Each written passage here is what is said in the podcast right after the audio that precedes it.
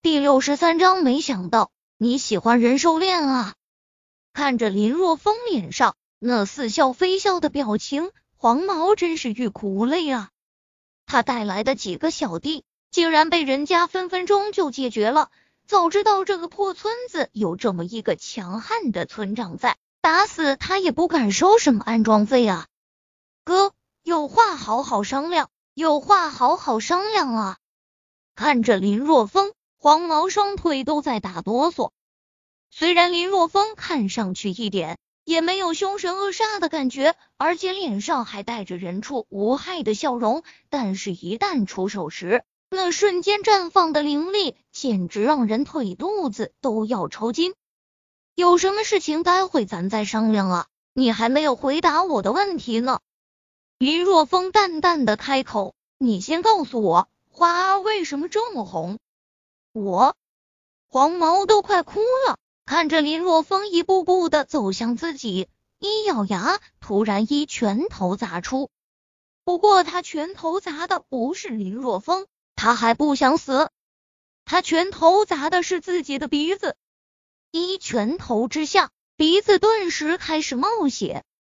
花儿，花儿就是这样红的，指着自己冒血的鼻子，鼻血滴滴答答的滴在地上。形成一朵朵血色的梅花，黄毛垂涎着脸，看着林若风，一副讨好之色。哼，算你小子机灵。林若风冷哼一声，本想他准备好好的教训教训黄毛的，但黄毛自己先动手了，那就饶他一次。而且要是将他们打得太重，谁干活啊？谢谢，谢谢哥。黄毛喜出望外，点头哈腰的说道：“不过为了防止这些小混混干活时私自报复、偷工减料，林若风当即给江汪敏打了一个电话。听完林若风的描述后，汪敏当即表态会让她的丈夫清查此事，然后给林若风一个交代。十多分钟后，黄毛的手机响起，黄毛刚接通电话。电话中就传来他表哥的怒吼声：“你特么的是不是在小林村收钱了？我我你什么你你这个杂种，你将老子害惨了，知不知道？你是不是在小林村招惹了一个叫做林若风的男人？特么的，因为这事，县委书记都发话了，老子的工作可能会被你害丢了。”你特么要是不将工作做好，回到县里看我不剥了你的皮！说完后，电话中就传来了忙音。啥？黄毛发懵，惊动了县委书记？难道刚才他是给县委书记打电话了？卧槽啊！他和县委书记是朋友？特么的，自己是在花样作死啊！林若风虽然不是县委书记的朋友，但他是县委书记夫人的朋友，基本上也没啥区别了。本来黄毛还想着干活的时候在管道上做一些手脚，从而暴富呢，现在顿时打消了这个想法，因为林若风一个电话就能让他吃不了兜着走。见震折了黄毛，林若风这才淡淡的开口：“好好干活。”要是管道有任何让我不满意的地方，哼！林若风冷哼一声，黄毛顿时吓得脚下一抖。你放心，我一定一定将工作做得漂漂亮亮的。黄毛拍着胸脯保证。林若风点了点头，说道：“工作的事情我不管，现在你们先将大人的医药费给付了。”给我给。此时。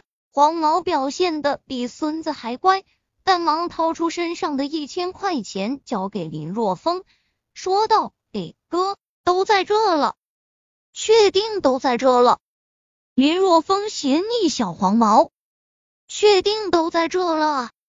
小黄毛苦着脸，不过在看到林若风脸上那不怀好意的笑容时，脑中灵光一闪，说道：“有，还有。”说罢，黄毛跑到趴在地上装死的手下面前，直接拿脚踹去。特么的，都别装死了，赶快起来，把你们身上的钱都给我交出来。最后将几人身上钱搜刮一空，一共是一千二百块，都在这了。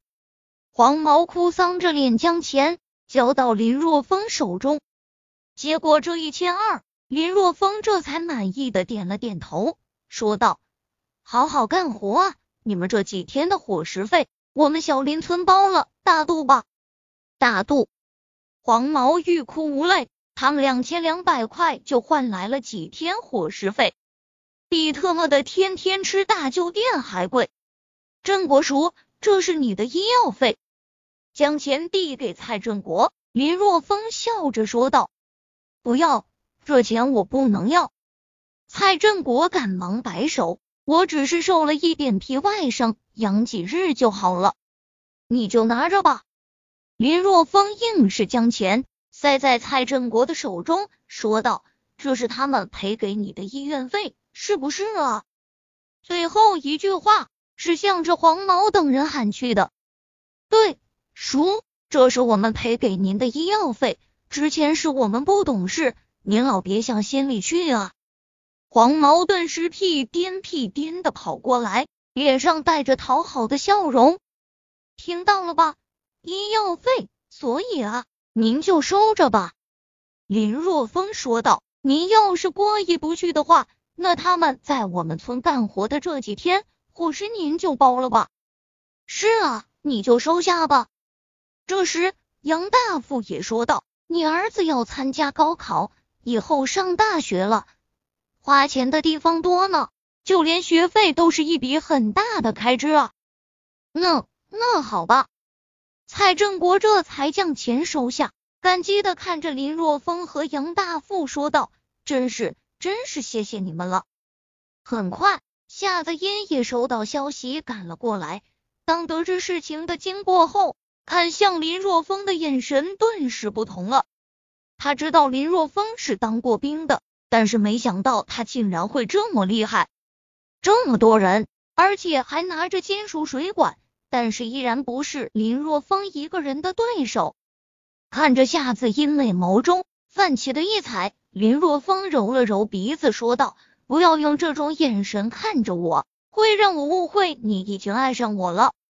贫嘴，我就是爱上猪，爱上狗，也不会爱上你。”是夏子音白了林若风一眼，嘴上虽然这么说，但是他发现林若风虽然更多的时候吊儿郎当的。而且还有些色，然而在关键时候的表现还是非常靠谱的。这件事如果换作是他，绝对不会处理的这么完美。我去，你这口味竟然这么重，没想到你喜欢人和兽啊！林若风龇牙咧嘴的说完后，撒腿就跑。